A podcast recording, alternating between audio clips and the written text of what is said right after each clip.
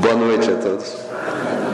É um prazer estar aqui. Agradeço sempre o convite do Paulo, que é o nosso coordenador, e digo da, da satisfação de ter a nossa mesa hoje a Vânia, que fez a nossa prece inicial e que chegou agora de Roraima, né? onde no trabalho de, da Fraternidade Sem Fronteira, Sem Fronteiras, ela esteve dando um suporte para os nossos irmãos venezuelanos que estão sofrendo demais lá naquele lá naquele espaço, né? E então, um prazer muito grande, um orgulho muito grande compartilhar. Então, o tema de hoje é a questão do desapego, desapego familiar. A ideia do desapego. É, gente pode começar falando de uma certa, uma certa visão que a gente pode ter do desapego.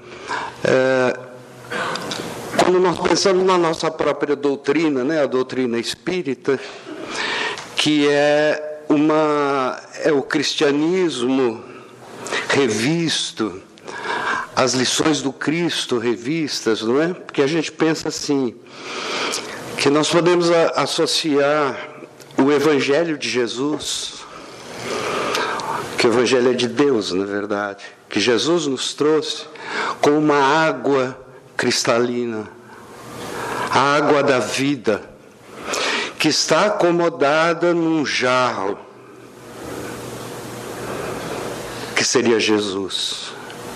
E que a maior parte das pessoas se apega ao jarro e deixa de beber a água cristalina do Evangelho. Há uma passagem de Emmanuel que é muito interessante, que ele diz o seguinte: Jesus não é uma personalidade a ser adorada, mas uma verdade a ser vivida. Olha que bonito. Olha que bonito. Jesus não é uma personalidade a ser adorada, porque o que a gente observa é a figura, a pessoa de Jesus sendo adorada. Nós vivemos num mundo de adoração. E até assim, mesmo certas relações que são certas relações de barganha. Tem uma frase muito interessante de Pascal que diz assim: que Deus criou o homem à sua imagem e semelhança, não é? Todo mundo conhece essa essa expressão. Deus criou o homem à sua imagem e semelhança. E passado um tempo, o homem retribuiu essa gentileza. Então criou um Deus à imagem e semelhança dos homens, quer dizer, um Deus que é vingativo, um Deus que é rancoroso, um Deus que dá um jeitinho, um Deus que tem certos privilegiados, um Deus com o qual você faz certas permutas, não é assim? Ah, eu, eu faço tal coisa para Deus me dar tal coisa, não é assim? É uma coisa interessante, né? E, e, e, a nossa doutrina, a doutrina espírita, ela, ela acaba com essas coisas. Por isso que é tão complicado esse negócio da doutrina espírita, não é? Porque, poxa vida, eu estou passando um momento difícil, aí eu chego na casa espírita e, e, e ninguém, e os espíritos não vêm tirar esse momento difícil que eu estou passando. Então, por que que serve? Aí vem dizer assim, não, é você que tem que dar jeito na sua situação. Se eu quisesse, eu já não teria dado jeito. Não é? Não é? Então fica difícil. É, é, por isso que outras correntes religiosas são mais interessantes, porque você, você se torna sócio de Deus, por exemplo. Tem, tem correntes religiosas que você se torna sócio de Deus. Não quer dizer com isso que o fato de nós sermos da doutrina espírita, nós somos eleitos, claro que não. Que, né? Porque qual é a melhor religião? E responde Kardec aquela que forma o homem de bem. Essa é a melhor. É aquela que forma o homem de bem. Tanto faz com a corrente, não é? Mas então, o, o, da onde surge essa questão do, do, do, do, desapego familiar? De que lição de Jesus sai esse desapego familiar?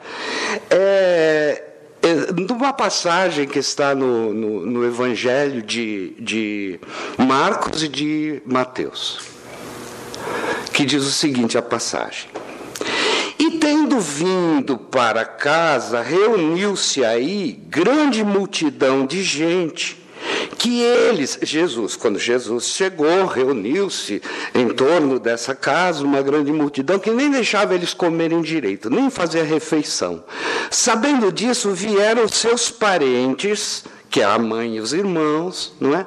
Para se apoderarem dele, pois diziam que perdera o espírito. Isso, isso é literal. Que perderam o espírito. Sabe o que significa perder o espírito naquele momento, naquela cultura? O cara ficou louco. Jesus enlouqueceu. Vamos lá buscar Jesus, que ele enlouqueceu. Mas, entretanto, entretanto, vindo sua mãe e seus irmãos e conservando-se do lado de fora, mandaram chamar Jesus.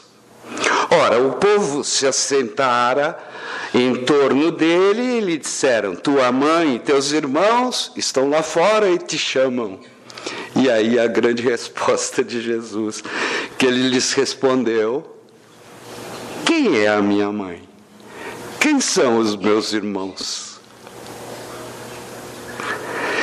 E perpassando e olhando as pessoas que estavam em seu redor, Diz ele: Eis aqui minha mãe, meus irmãos, pois são, pois são meus irmãos e minha mãe todos aqueles que fazem a vontade do Pai. Quem é minha mãe? Quem são meus irmãos? É até interessante a gente perguntar isso aqui agora também, né? Quem são nossos irmãos? Ele diz: Minha mãe, meus irmãos são aqueles que fazem a vontade do Pai. E isso abre um espaço muito grande para críticas a Jesus, quando diz assim: Como é que um homem que, que ensina que se deve amar e honrar pai e mãe, chega um momento que parece que ele rechaça a mãe e os irmãos. Né? Aparentemente. Mas estava aí dando Jesus o, o, um, uma das grandes lições do desapego familiar. Uma das grandes lições do desapego. Não é? Porque veja aqui uma coisa: há dois tipos de família. Há famílias que são carnais, materiais, e, são, e há famílias que são espirituais. Isso a gente encontra lá nesse capítulo 14 do Evangelho segundo o Espiritismo. Né? Os laços de família realmente não se desfazem nunca. Agora, há famílias, há laços que são puramente materiais, que são, que são de, de, de espíritos que nem identidade têm. Não é? Quer dizer, é, a relação familiar é, é dada pelas relações de amor entre, entre os espíritos, de espíritos simpáticos. É? E essas uh, permanecem por milênios aí. Outras relações se desfazem. A gente vê isso. Há pessoas com as quais a gente se relaciona hum, é, fraternalmente sem ser nossos irmãos. Quantos irmãos não têm a menor identificação? Não é assim? Então veja, nós estamos aqui como viajantes, a gente não pode perder isso de vista, nós estamos aqui como viajantes.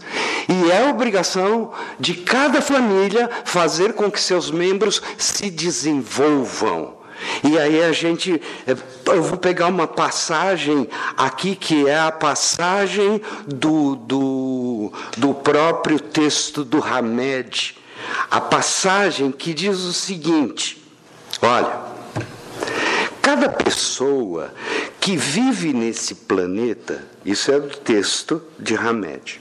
Cada pessoa que vive nesse planeta deve aprender suas próprias lições. E é inconcebível tentarmos fazer os deveres por ela. Porque cada um, cada pessoa aprende com as suas próprias experiências e no momento propício. Podemos sim oferecer aos familiares uma atmosfera de compreensão e apoio para que tenham por si sós a decisão de mudar quando e como desejarem. Atitudes essas possibilitadoras de relacionamentos seguros e de relacionamentos duradouros. Ou seja, quando o, o, o, eu, vou, eu vou até pegar uma, uma questão que eu separei aqui do, do livro dos Espíritos que é a questão 208, que o Kardec pergunta então para os espíritos superiores.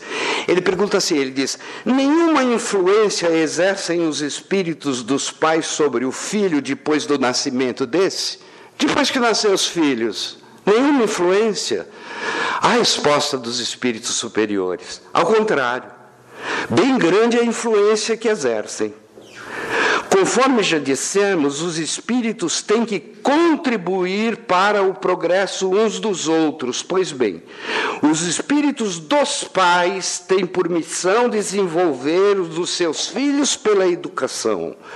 Constitui-lhes isso uma tarefa, tornar-se-ão culpados se vierem a falir no seu desempenho. Veja a importância da família e dos pais. E é tão interessante isso, sabe? Porque há pais que são super protetores. Eu fui diretor de faculdade durante um bom tempo. E, e é do, do, do, regimento das escolas, não só da escola que eu trabalhei, mas as escolas de um modo geral, que você tem que ter pelo menos 75% de comparecimento a qualquer disciplina, não é assim? 75%. Se tiver menos que 75%, mesmo que tenha nota de aprovação, está reprovado, está em dependência. E a escola deve ser um celeiro, deve ser onde se exerce a ideia de cidadania. Então é isso que diz o regimento, qualquer escola tem que cumprir. Né? Mas não dá para quebrar o galho. Dizia que, que, quem quebra galho é, é, macaco gordo. Né? Então veja, ah, mas olha, vocês não imaginam. Vocês não imaginam. Você pensa assim, um curso superior aparece, não o estudante, aparece a mãe do estudante. Que vem falar, mas o senhor podia dar um jeitinho? Digo, não tem jeitinho corta meu coração. E, e às vezes apresentavam até argumentos bastante é, é, sérios, viu? Diz, é que às vezes ele está cansado, não quer vir para a escola. Coitado. né? Coitado. Um dia foi uma avó falar comigo. O que, que você faz diante de uma avó? Olha que situação. Que situação. Tem casos é, assim que você fala, mas o cara está fazendo um curso superior. Quer dizer, não tem maturidade. Olha o que é que fizeram com eles. É, é, tem aqueles, aqueles grupos que fraudam o sistema processo seletivo, não é?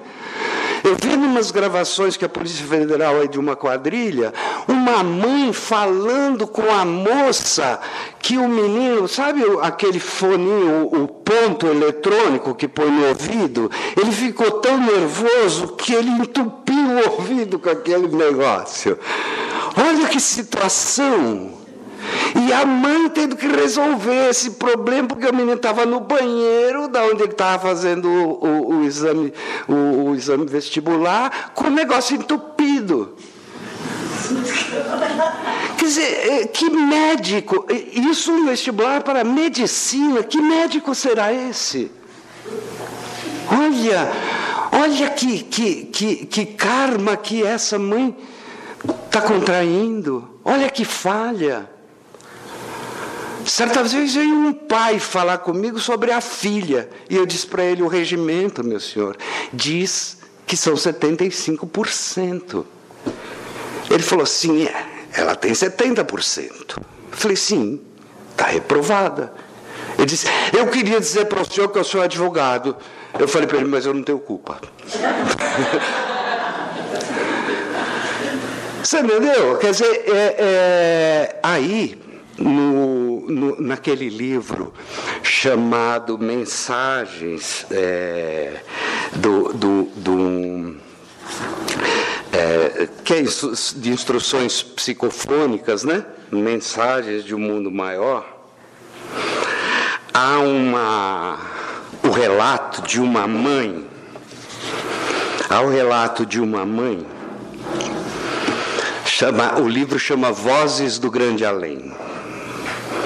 Há o relato de uma mãe que ela se chama Sebastiana Pires. Eu não vou dizer todo o relato para vocês, porque é uma coisa de uma tristeza. Mas essa mãe, vou, vou pegar só uns trechinhos assim. Ela começa dizendo o seguinte: ela diz, ser mãe. Olha que bonito. Ser mãe é ser um poema de reconforto e carinho, proteção e beleza. Entretanto, quanto é grave Quanto, quanto, é grave o ofício da verdadeira maternidade. Levantam-se momentos de progresso entre os homens e devemos, em, desculpa, devemos em grande parte às mães abnegadas e justas, mas erguem-se penitenciárias sombrias e devemos na mesma proporção, as mães indiferentes e as mães criminosas. Uma outra passagem ela diz assim: muitas vezes perdia-me nas cismas fantasiosas, arquitetando para ele um futuro diferente para o filho dela, no qual mais rico e mais poderoso que os outros homens vivesse consagrado à dominação. Por esse motivo, mal ensaiando os primeiros passos, Pedro, que era o nome do garoto, estimulado por minha leviandade e invigilância, procurava ser forte em mau sentido. Garantido por mim, apedrejava a casa dos vizinhos, humilhava os companheiros e entregava-se no templo doméstico aos caprichos que bem entendesse. Embora meu marido me advertisse. Meus princípios, porém, eram diversos dos deles. Eu queria meu filho para vaidosamente reinar. Na escola primária, Pedro se fez pequenino demônio, desrespeitava, perturbava, destruía. Ainda assim, vivia eu mesmo questionando com os professores para que lhe fosse assegurado privilégios especiais. A criança era transferida de estabelecimento a estabelecimento porque instrutores e serventes me temiam a agressividade e sempre disposta a ferir. Em razão disso, na primeira mocidade, eu vi meu filho incapacitado para os amplos estudos. A índole de Pedro não se compadecia com qualquer disciplina, porque eu, sua mãe, lhe favorecia o despotismo, a vaidade e o orgulho gritantes. Olha só, ela fala isso numa mensagem numa mensagem ao centro espírita do Chico Xavier. Ela veio para contar isso. Esse menino assassinou essa mulher, o seu filho. Então percebe, percebe a importância desse ensino de Jesus. Quer dizer, todos os ensinos estão aí. A diferença é essa que nós temos que mergulhar no Evangelho. A, a, a, nossa, a nossa mentora Joana de Ângeles, ela tem uma frase que diz assim: o apego é a causa de todo sofrimento humano. Se você pensar bem, é o apego que nos faz sofrer. É o apego às coisas materiais, é o apego às pessoas, é o apego aos valores, é o apego às crenças, é o apego às recordações. Porque em 1994 ela falou que meu sapato era feio. Nunca que eu vou perdoar. Não perdoo. Não perdoo. Você entendeu? E, e, e, e, esse não perdoar, esse apego, porque eu lembro que quando eu era criança tinha lá uma casa, sabe, pobre reunido, discutindo a herança. Era uma casa que estava caindo aos pedaços. E tinha uma tia que morava com um tio, que não eram casados.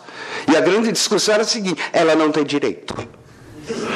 Não, tem direito, o advogado falou. o advogado, ele falou que ela tem direito. Não, ela não é casada, não tem direito. E tal. O ódio que, que, que permeava aquelas reuniões, morreu todo mundo, a casa está lá. Aquela que não era casada morreu também, por último, mas morreu.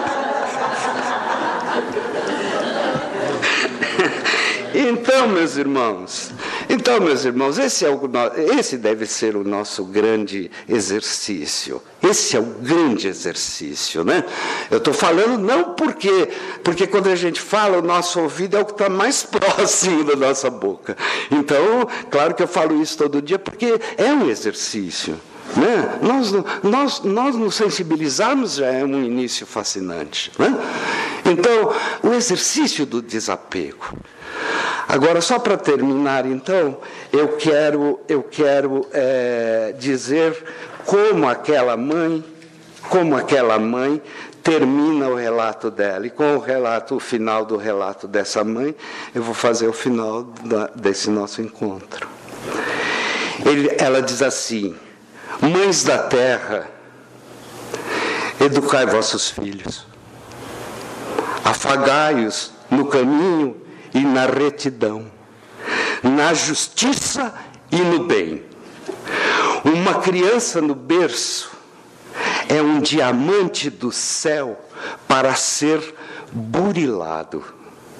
Lembrai-vos de que o próprio Deus, em conduzindo à terra o seu Filho divino, nosso Senhor Jesus Cristo, fez, com que ele nascesse numa estrebaria, deu-lhe trabalho numa oficina singela, induziu-o a viver em serviço dos semelhantes e permitiu que ele, o justo, fosse imerecidamente imolado aos tormentos da cruz.